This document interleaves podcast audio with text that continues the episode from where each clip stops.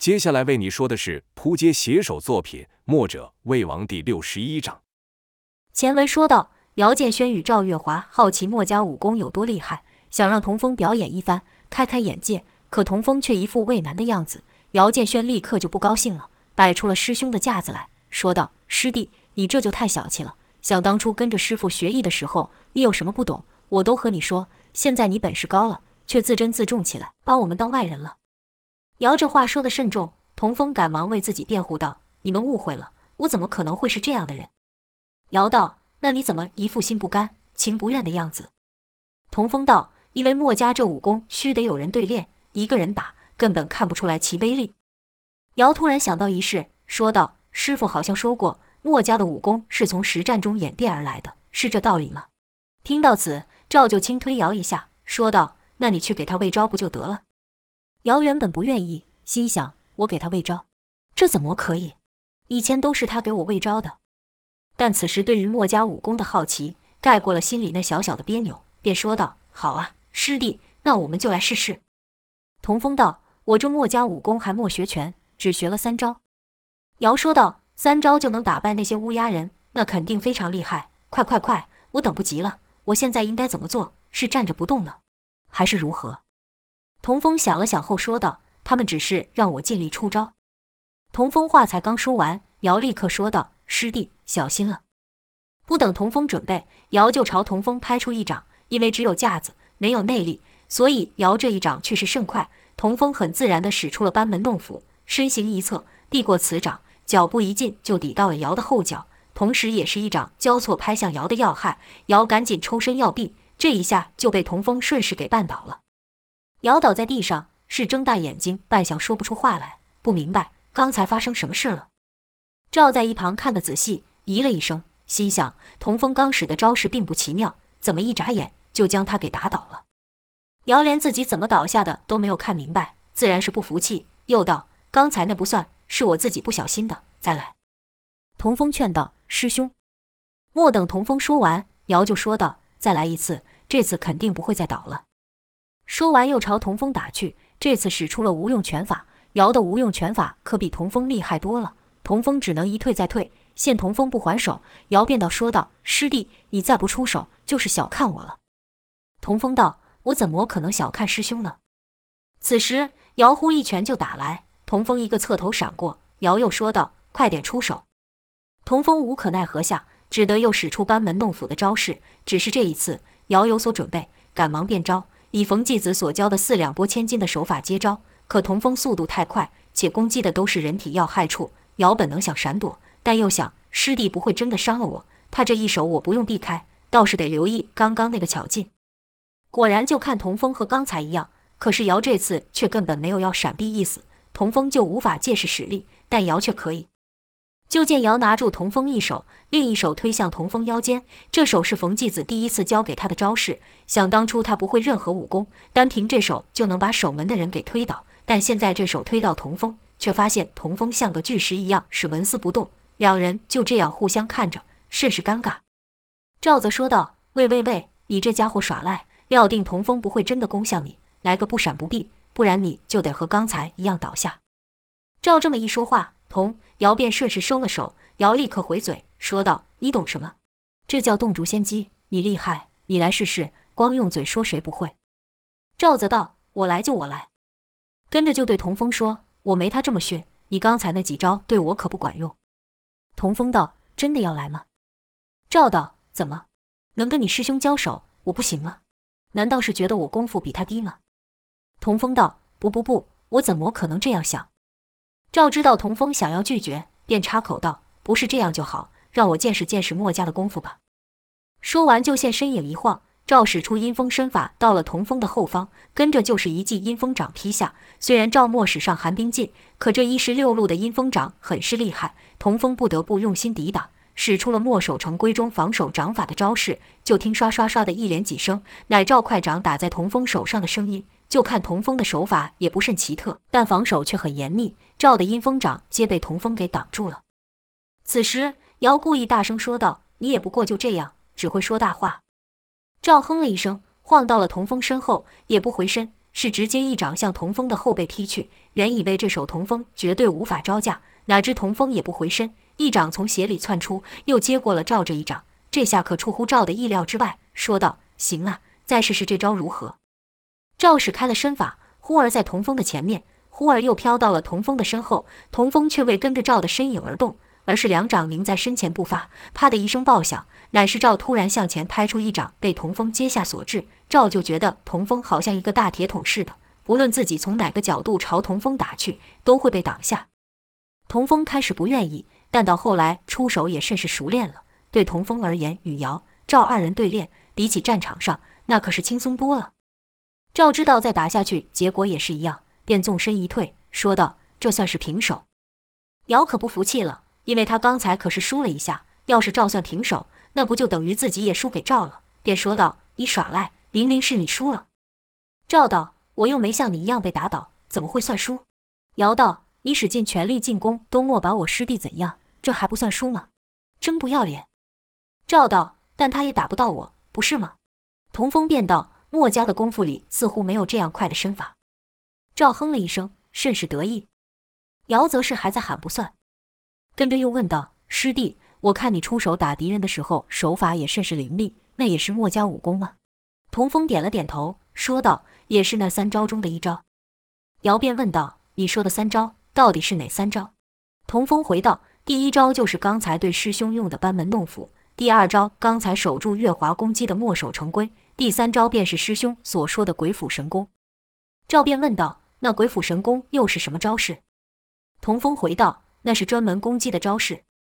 姚赶忙说道：“那就更要展示一下了。”童风摇头说道：“这可不行，先生有交代，这招式是对付敌人的，不能轻易使出。”一听到燕霄有交代，姚就不敢再催下去，只是惋惜道：“可惜，可惜！如果那时候我也跟你一起去的话，说不定这几下我也学会了。”赵泽说道：“你想得美哟，那是因为童风他爷爷是墨家的人，他们才教他武功。你跟墨家又没有渊源。”他们为何要教你功夫？姚泽道：“哎，怎么没渊源？我跟师弟情同手足，像家人一般，那自然不是外人。你没有看刚才那个老大怎么叫我的？那叫一个亲切，懂吗？”赵泽啧几声，说道：“看过不要脸的，莫看过像你这么不要脸的。”姚泽道：“我师父说了，这学东西要像海纳百川，来者不拒。我这是遵循师傅的教诲。”赵泽道：“我看你是贪多嚼不烂。”干脆也去跟伊曼青学学他那恶心的蛇手。我听说道家中人追求自然无欲的境界，你这欲望大得很呢、这也是遵循你师傅的教诲吗？姚道，你是不懂装懂。师傅和我说过，人呐，要遵循自然。上天既然把我生得如此厉害，那我自然不能辜负了这一身天赋。赵泽了一声说道：“怎么讲，你都有道理。”突然见童风扑的笑了出声，姚、赵同时转头看童风，同时问道：“你笑什么？”童风摇了摇头，说道：“看到你们还和以前一样斗嘴，我就放心了。”姚便道：“我哪时需要你担心了？你忘了我是……”没有等姚说完，童风就接着道：“铜皮铁骨，天生的练武奇才。”说完，三人都笑了出来。隔日，姚睡到了大中午，整个人是神清气爽，说道：“这一觉睡得真好，能再次回到地面上，实在是太幸福了。”跟着就出了房，闲来无事便东走西看。一边还想师弟跟月华呢，怎么不见人？绕了整天屋子也没有看到人，便出了屋，走上街，看到前方有一群人，赵也在那里，就走上前问道：“喂，你在这干嘛呢？”赵没有回答，表情甚是专注。尧顺着赵的眼神看去，就看到前方有一座高台，台上有数人，一个是此城的城主，与其对坐的是燕霄、胡安、王离、栾素、莫文和童风，也都在上面。就听台上有人说道：“先生的理念虽然很好，但这真的能实现吗？当今天下纷乱已经到了弱肉强食的地步了，还有谁在乎天道大义呢？先生主张兼爱，也就是不看一人的出身，不分关系亲疏，都平等的对待。可我认为，一般人是不可能同等的对待其他人的，一定是爱自己胜过爱别人，爱亲人胜过爱陌生人，爱自己的国家胜过爱别的国家。再说，先生您如此辛苦地奔走于天下。”可这天下却没有因此而什么改变。以我来说好了，我只爱我自己，我只在乎我的家人，我不会像先生您这样兼爱，其他人也没有因此遭到什么损害啊。既然两种做法都没有任何的结果，您凭什么认为自己是对的，而我是错的呢？姚小生对赵说道：“原来是在辩论呢，这唇枪舌战的也是有趣。”赵嘘了一声说：“他们现在说的话可是能影响天下的，和你耍嘴皮子可不一样。”姚撇了撇嘴，说道：“说几句话就能影响天下，别吹牛了。”赵说道：“算了算了，你听不懂就自己走开，别吵我。”姚碎念道：“你一个山贼出生的，难道就听得懂？”赵狠狠瞪了姚一眼，并用手用力掐他，怒道：“你有种再说一次。”姚道：“好好好，不说不说。”跟着姚就朝台上的童风看去，姚就觉得童风此刻甚是高大，自己这样仰视着他，还真是不习惯。此时就听燕霄回道：“如果现在有人放了一把火，一个人见状后立刻提水来救火，另一个人则是拿着提油去助长火势。虽然房子最后还是烧了起来，但您认为这两人谁做的事是对的，谁是错的呢？”姚听到此，便回道：“当然是提水救火的那人是对的。”台下的百姓也都如此说。那人也回道：“尽管最后的结果一样，但也不会有人说拿火把的人是对的。”就听燕霄笑道：“谢谢先生的认同。”那人听完后，先是一愣，说道：“我几时说我认同了？”而后想了一想后，才承认道：“是我输了。”先生说的是。燕霄知道光打比喻还不够，便将刚才的比喻解释了一次：当今天下纷乱，犹如起了一场大火。为了阻止这场大火蔓延，我们四处奔波，希望能制止没有意义的战争。停止没有意义的杀戮，但结果却如先生所说的，这天下依旧纷扰，战争也没有止息的迹象。我们守住了一城，其他地方又有人点起了战火，我们几人不自量力，如同提着水桶去救这场烧向天下的大火，天真的妄想凭着我们这小小的努力，能一点一滴地将火势给扑灭。即使知道这愿望暂时难以达成，但我们都坚信着，只要我们努力，终有一日战火能够止歇。天下能够太平，每个人都能过上太平之日。燕霄这话一说完，百姓都纷纷赞同，说道：“原来这就是墨家精神了。”连瑶、赵也是不住点头，还喃喃道：“看不出来，他挺能讲的。”这此时，有一人高喊：“我有疑问。”听那人说道：“先生这种舍己为人的情操很是高尚，但可不是人人都能像您这样。大多数人终日汲汲营营。”只想着如何养活自己，养活妻小而付出，就连做个小买卖也得计较利益得失。若人人都像先生您这样付出不求回报，那只怕大家都活不成了。另外，我好像听说先生不久前才救了吴城的百姓，但却被吴城城主赶出。先生几人还是摸黑逃出城的，也就是说，被救之人不感激您，百姓们也不帮助您，那要人们如何认同您这种理念去追随您呢？先生可别怪我们说话尖锐，正所谓。杀头的生意有人做，赔钱的生意没人要。更何况你们这生意是杀头又赔钱，傻了才去做。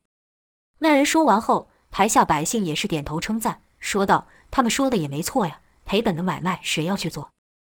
燕霄听完后，先是微微一笑，而后说道：“您家中可有仆人？”那人道：“自然有。”燕霄便接着道：“如果其中一个仆人是看到你才做事，没有看到你就不做；另一人是不论你有没有看他。”他都是勤奋的做事，那您会喜欢哪一个呢？那人道：“自然是我看不到时也在做事的那人了，这才就叫做表里如一。”燕霄便道：“那就是了。不论别人会不会感激我们，我们都做一样的事情，不正符合先生所说的表里如一吗？而且我相信我们所做的事是有意义的，不然今日城主就不会架着台子，你们也就不会坐在与我对谈了，台下也就不会聚集这么多的百姓了。您说是吧？”燕霄用那人的伪话反问回去。那人若说不对，就等于否定了城主，否定了自己，只好说：“我说不过你，但对您的作为我是认同的，只是我不认为天下人会接受先生的道理。”心里似乎还是不服气。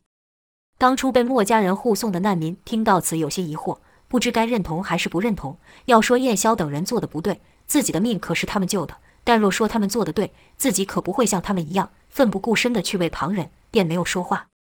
燕霄继续说道。我再与大家分享一个故事。有一次，我在路旁看到一人在染丝，就看那人将洁白的丝放到青色的染缸里，再拿起来时，那丝就变成了青色的。若是放到不同颜色的染缸，那丝的颜色也会不同。丝会变成什么颜色，全由染缸内的颜色而变。这天下就是一个大染缸，我们会变成什么样，很大程度受到环境的影响。但我相信，我们每个人的本质都和这丝一样是洁白的，只是一个人的力量是很渺小也很脆弱的。一不小心就会受到那叫做名与利的染缸所影响。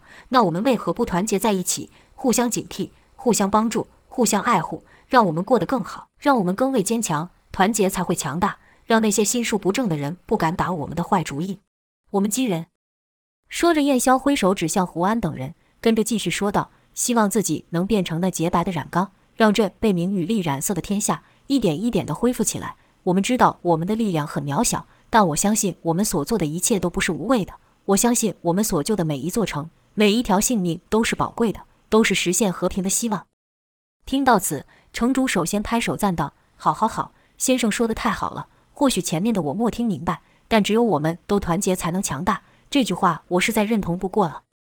只有我们都团结了，才会强盛；只有我们强盛了，才能保护自己，进一步去保护其他人。其他人受过我们帮助，自会感念我们；当我们有危难时，便不会袖手旁观。天下间知恩图报的故事也不少，所以先生所说的并不只是空谈了。其他人也纷纷说出类似的话。姚建轩看赵月华也频频点头，便说道：“你点什么头？你听明白了？”赵回道：“当然明白。”姚道：“可我不觉得你有知恩图报啊。”赵回道：“我哪里没有了？”姚道：“我救了你两次了，你回报我什么了？”赵反说道：“你体内这炎阳劲，不就是我好几年的心血吗？”姚道：“你还敢说？要不是这邪劲，我至于被那臭蛇给抓走了？若不是这邪劲让我使不出师傅所传的武功，我早就把那臭蛇给打倒了。”赵道：“吹，你就吹！从我认识你开始，就只见你输，没有见你赢过。”姚道：“你这话说的没有道理，我不承认。”赵泽道：“不怕丢脸是吗？好，那我来帮你数数。第一次看到你就败给了公孙叔。”姚反驳道：“那老头使诈，用迷烟晕倒我们。”赵又道：“那石刚怎么说？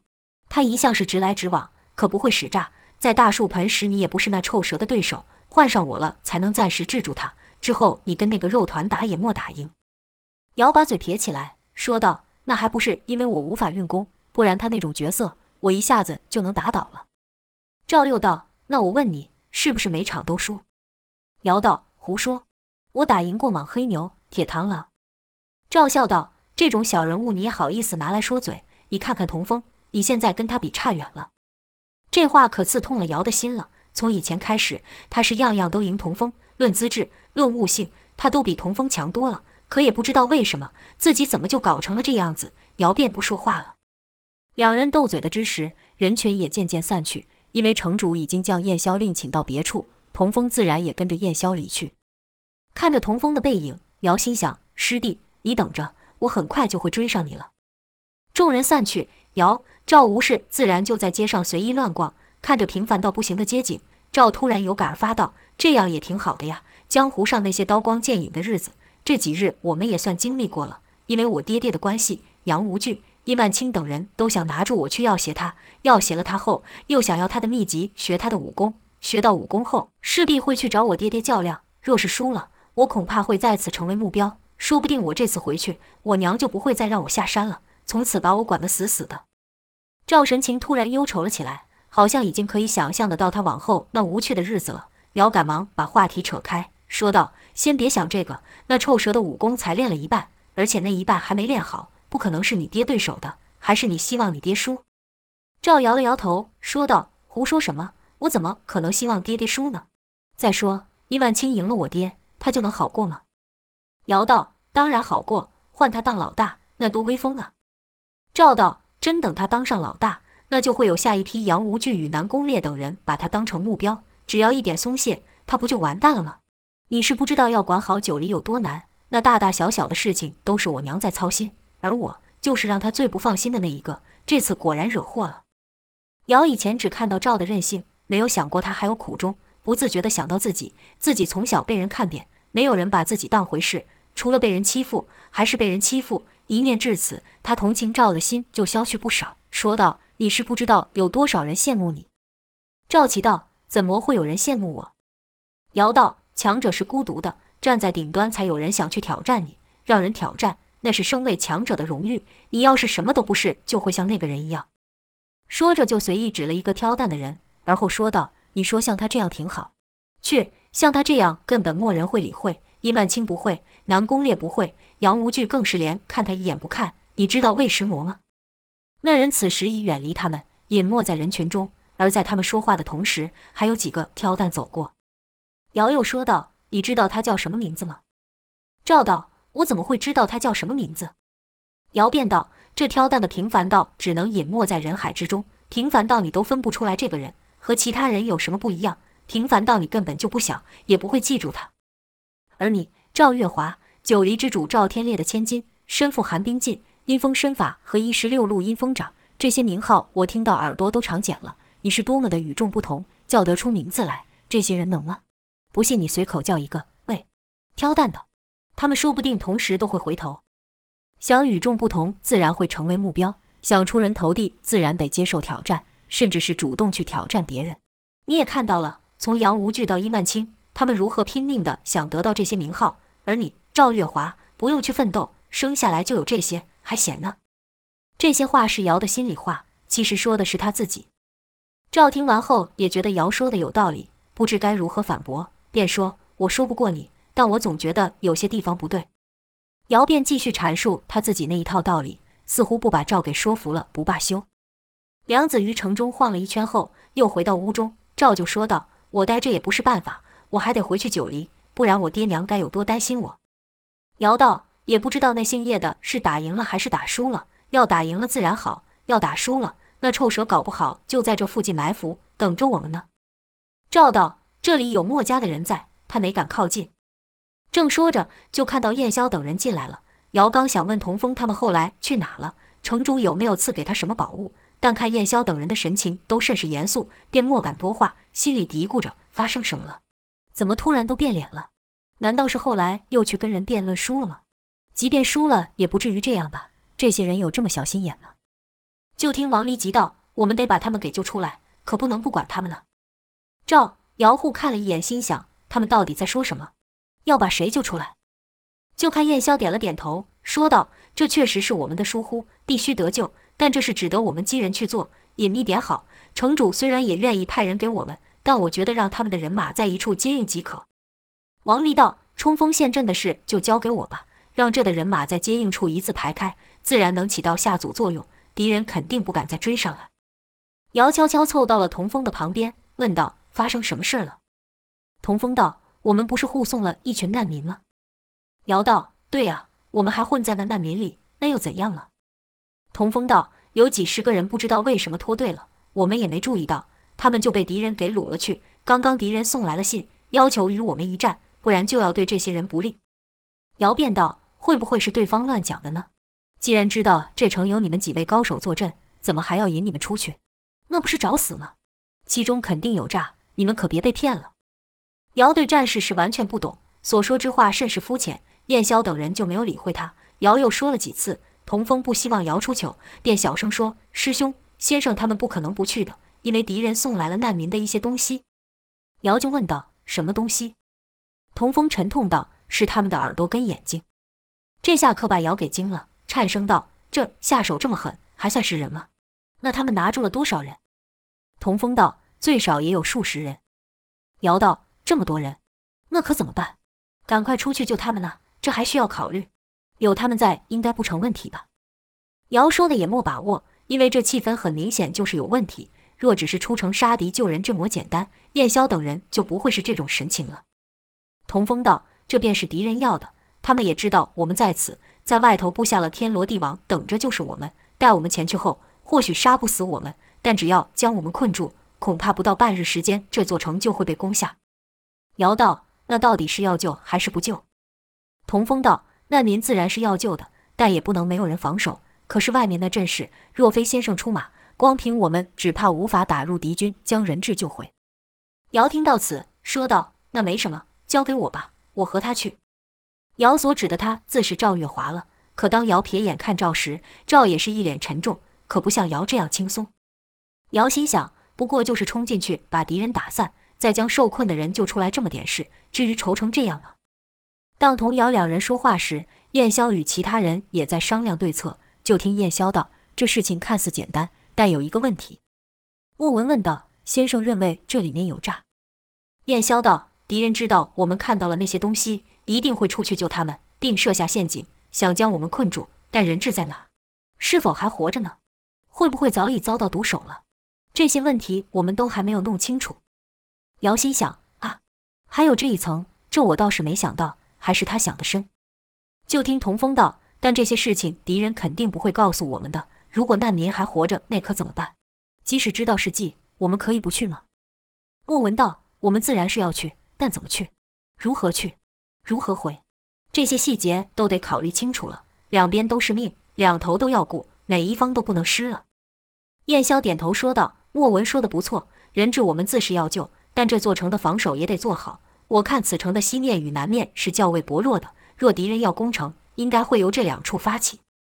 姚就说道：“敌人要来，我们就跟他拼了。”燕霄道：“轩儿，如此将会造成许多性命的伤亡，这也是我们要避免的。”姚就不明白了，说道：“要打仗又不要伤亡，这怎么可能呢？”赵在旁说道：“我想这就是他们畏难的地方。你呀，什么都不懂，就别多说话了，免得显得你无知。”姚不服，说道：“我怎么就无知了？我也能帮忙啊。”你也会武功，你也必须帮忙。赵道，干嘛把我拖下水？姚道，你今天不是还说先生说的话有道理吗？赵回道，有道理是有道理，但那又怎样？姚道，你若不帮忙，就和那个举火助燃的人一样。赵说道，不帮忙就是坏人吗？你这说法也太蛮横了吧？照你这样说，那天下就没有好人了。姚道，那我问你，如果敌人拿住的是九黎的人呢？赵想都没有想到。立刻回道：“那自然是要救的。”姚道：“你看，你看，你这样就是大小眼。要当英雄，救人就应该不分你我。看来上午的道理你根本没听明白。”赵说道：“我又没说我要当英雄，你是在说你自己吧？”姚说道：“我本来就是英雄。”此时就听王离说：“这一路上敌人是穷追不舍，而且都不恋战，打过就退，可队伍却依旧持续前进着，一副我们不与他们决个胜负不罢休的意思。”城主虽然说我们可以随意的调动城里的人马，但两军相拼毕竟是最后的手段。栾素道：“对方始终不疾不徐的推进，好像在等待什么一样。”燕霄道：“我也是这么觉得，只是我还没有想明白对方在等什么。”胡安此时站了出来，比手画脚一番，姚赵看不明白，便问童风：“他在说什么呀？”童风道。胡大哥说，在西面与南面派人镇守，在城墙上多准备弓箭手。如果敌人从这进攻，我们就冲出抵挡，上下合击，再由四个人组成箭形阵杀入敌军。最好是有三个箭形阵，从三个方向同时杀入，可以互相支援。即使没有找到俘虏，退出来也较为容易。燕霄点了点头，说道：“左右两方可让城里的将军率领多些人手，中央还是得由我们去。”尽可能的制造出声势，让他们将兵力集中过来，减少两侧的压力。王离道：“这有什么问题？”栾素也道：“先生放心吧，跟着你，再难的事我们也不怕。”燕霄道：“这正是我所担心的。”童风道：“原来先生是在替我们担心呢。”燕霄露出浅浅的微笑。而后几人又商议了一会，像是该从哪边进入敌军，该进多深，该如何与两侧会合。救出难民后该如何退出？如果难民已经受害了，又该如何撤回？等事，将姚兆听的是头昏脑胀。姚喃喃道：“原来还有这么多事情要考虑，还真是不简单。”赵也是佩服，说道：“这和一般的江湖争斗差太多了，不是打倒敌人便没事了，还得在不知道对方实力的情况下，设法让己方的人马损伤到最小，并完成任务。”姚道：“可都说了，不知道对手的实力如何，那怎么可能办到？”赵回道：“这些人不就办到了吗？”姚才道：“说了也是，要我想这么多，我可没有办法。有句话叫什么来着？一个小小的变动就会导致全部都动。”赵说道：“那叫牵一发而动全身。”姚道：“对对对，我正要说呢，你就说出来了。”与此同时，燕霄也做好了安排，最凶险处由燕霄领头，胡安、王离于左右，栾素殿后，两面城门处则交由童风和莫文来防守。姚突然说道：“那我呢？有什么重大任务交给我？”就看燕霄看了一会姚后，说道：“你们的武功也确实是不可多得的战力，那让你们和风儿一起防守如何？”姚心想：防守，那多无趣啊！要是敌人不来或被你们打退了，我不就没有出场的机会了？没有出场的机会，我要怎么和你们一样受百姓称赞，当全民英雄？我也想跟你们去救人了。但他不敢说，因为他看燕霄安排任务时，没有人多说一句话，是叫到谁，谁就上前领命。赵观察到姚的表情有这么一些古怪，便问道：“你又想什么？再说，为什么把我也给派上了？这城如何，关我什么事？”姚道：“那是人家给你面子，把你当个人物，守城而已。你只要在那边看，什么事都不用做，还赚个名声，哪里不好？”赵道：“我要名声干嘛？难道我的麻烦不够多呀？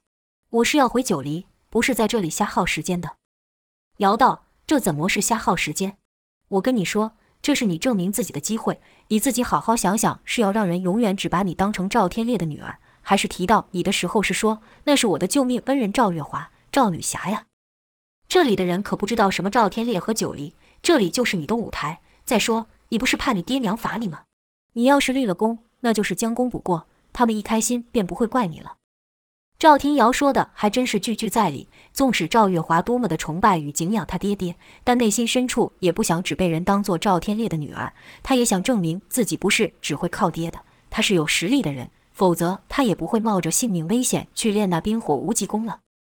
尧这一番话触及到赵最深层的内心，一个他一直在做。但不明白为什么要做的真正原因，赵不禁默默地握起了拳头，对自己说道：“是啊，我都没有一个证明自己的机会。”隔日上午，燕霄等人来到城外，在他们面前是敌人长长的队伍。原本燕霄是打算四个人就冲进敌军的，可在城主的坚持下，便多带了百名精兵一同出战。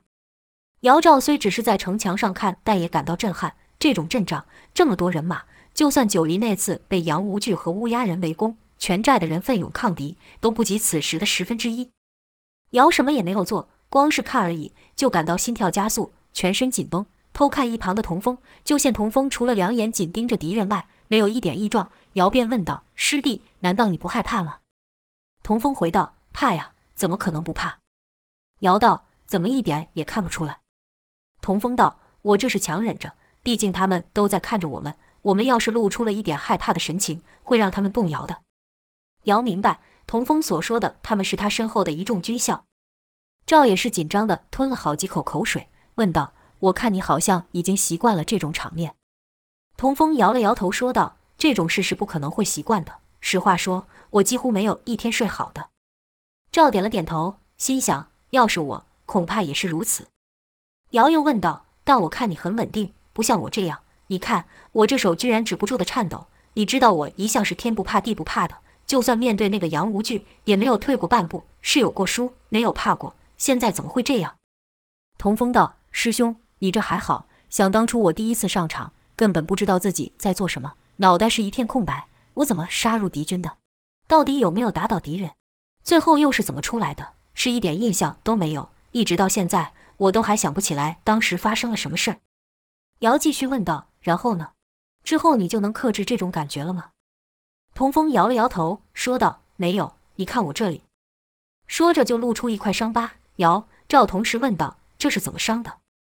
童风回道：“我也不知道是什么时候被伤到的。那时候我还是脑袋一片空白，要不是有人出手救我，把我给叫醒，只怕我就要完蛋了。”说着，童风举起他手中的枪，那手握的甚是用力，用力大到不太寻常。姚赵两人不禁互看了一眼，说道：“原来你也是一样的感觉。”他们才明白。童风是靠着极度出力来抑制内心的那股恐惧。姚又问道：“那他们呢？他们也害怕吗？”姚的目光看的是在城外的燕霄等人。童风道：“这我就不晓得了，他们从没与我说过这些。”赵说道：“他们这一小撮人，面对数量比他们多这么多的敌人，怎么可能不害怕？”赵说的是疑问句，因为别说害怕了，燕霄等人看起来连丝毫犹豫也没有。姚说道：“看着他们这样。”我突然生出一种感觉，感觉他们就像是去送死一样，而且还是欣然接受的去死。童风道：“不会的，先生他们不会做这种事，他们一定会成功的将受困的百姓救出来，一向都是如此，这次也是一样。”姚至此才心服口服，心想：看来要想当英雄，不是武功高强就可以了，还得要习惯面对这种大场面，出生入死更是家常便饭。赵突然问道：“那那个叫莫文的呢？”他也和你一样吗？童风回道：“不，他比我厉害多了。若不是他，我这条命早就不知道死几次了。”赵也不知道为什么不去注意燕霄，不去注意栾素，却是特别留心在莫文身上。或许是因为他俩的年岁差不多，又都是女儿身，看到他凭自己的能耐闯出名号，赵月华好像也找到了一个目标，一个除了当赵天烈女儿外的目标。